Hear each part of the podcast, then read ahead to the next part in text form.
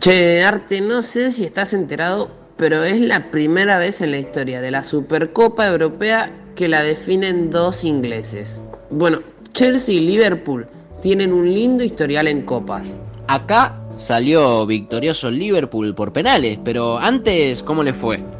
Te cuento un poquito. Mira, para empezar, en Champions se cruzaron 10 veces, con 3 victorias blues, 2 rojas y 5 empates.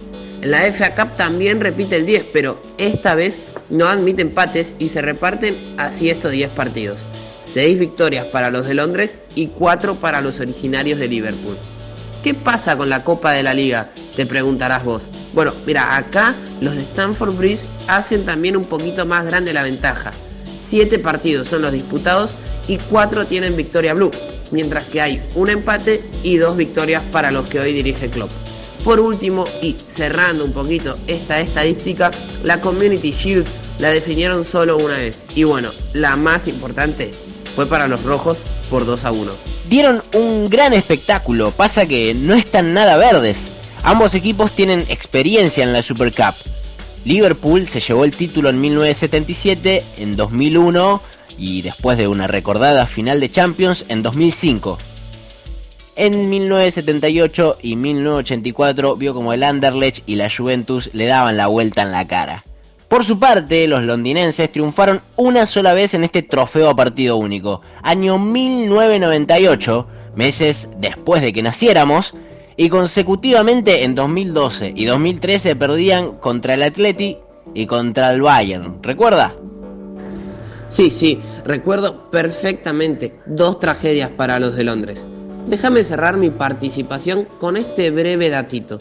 En total, y sumando los partidos de Premier, jugaron 180 partidos. ¿Sabes cuántos goles se metieron entre ambos? Más de 510. Un duelo de artilleros entre rojos y azules. Artilleros que dieron a conocer su poderío ofensivo ayer y claro, hay experiencia, aunque hay lugar para una primera vez, e histórica, porque Stephanie Frappart es la primera mujer que arbitró una final masculina de competición europea. Y si hablamos de primeras veces, es la primera vez en 10 años que se corta el poderío español en Europa.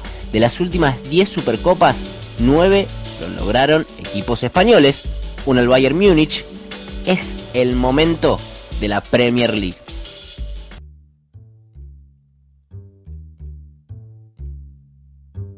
Bien, Arte, escuchábamos entonces el informe sobre la Super Cup o la Supercopa Europea. Claro. Que ahora tiene tintes ingleses. Tiene tintes ingleses, bueno, ya veíamos que ganó la Europa League el Chelsea, la, la, Champions el Liverpool, la Premier League está bastante fuerte, ya venía hace rato anunciando que era la liga más fuerte. Además, hay que recordar que los finalistas fueron cuatro ingleses, así que era decantado de novio esto. Sí, sí, sí, totalmente. Bueno, interesantísimo partido el que hubo, bastante lindo de ver. Muy peleado. Muy peleado, uno esperaba que el Liverpool como campeón de Champions, como yo creo hoy en día el mejor equipo de Europa, del mundo si se quiere. Vamos a esperar qué, qué es lo que dicen los resultados que, lo pase por encima el Chelsea, ¿no? Bueno, esto no sucedió así. El Chelsea empezó ganando con un gol de Olivier Giroud, mismo empezó atacando también de una manera muy efectiva. El Liverpool no encontraba los caminos, fue un primer tiempo avasallante del Chelsea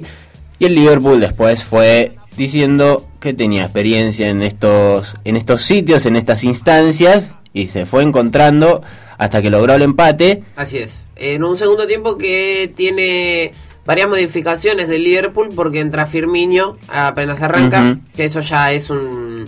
Eso activa el poderío ofensivo, de hecho a los dos minutos hacen el empate. Exactamente, Sadio Mané. Vagnaldum entrando en el final del segundo tiempo y por último ya en el alargue Alexander Arnold terminan inclinando la balanza, si bien la victoria se da por la vía del penal. Exactamente, la victoria se da por los penales, bueno, luego en, en el alargue llegaron a ir al alargue justamente, también Apenas arranca, Mané es el que convierte, un golpazo de principio y luego por penal, Jorginho termina empatando 2 a 2. En penales, uno esperaba también ver que no tenían al gran arquero, a Alison Becker, ¿no? No estaba Alison, uno, y además del otro lado estaba Kepa Alizabarraga, que, que venía bastante bien, ¿eh? Exactamente, un arquero que si no es el más caro es el segundo. Tenía atajadas armañescas, vamos a decirlo. ¿Qué le pasaba a Kepa? Nos preguntábamos. Totalmente. Bueno, y terminó por una definición por penales en la que Adrián, ex arquero del Betis, terminaría como el gran héroe tapando el último penal. 5 a 4 y la Supercopa se va para Anfield.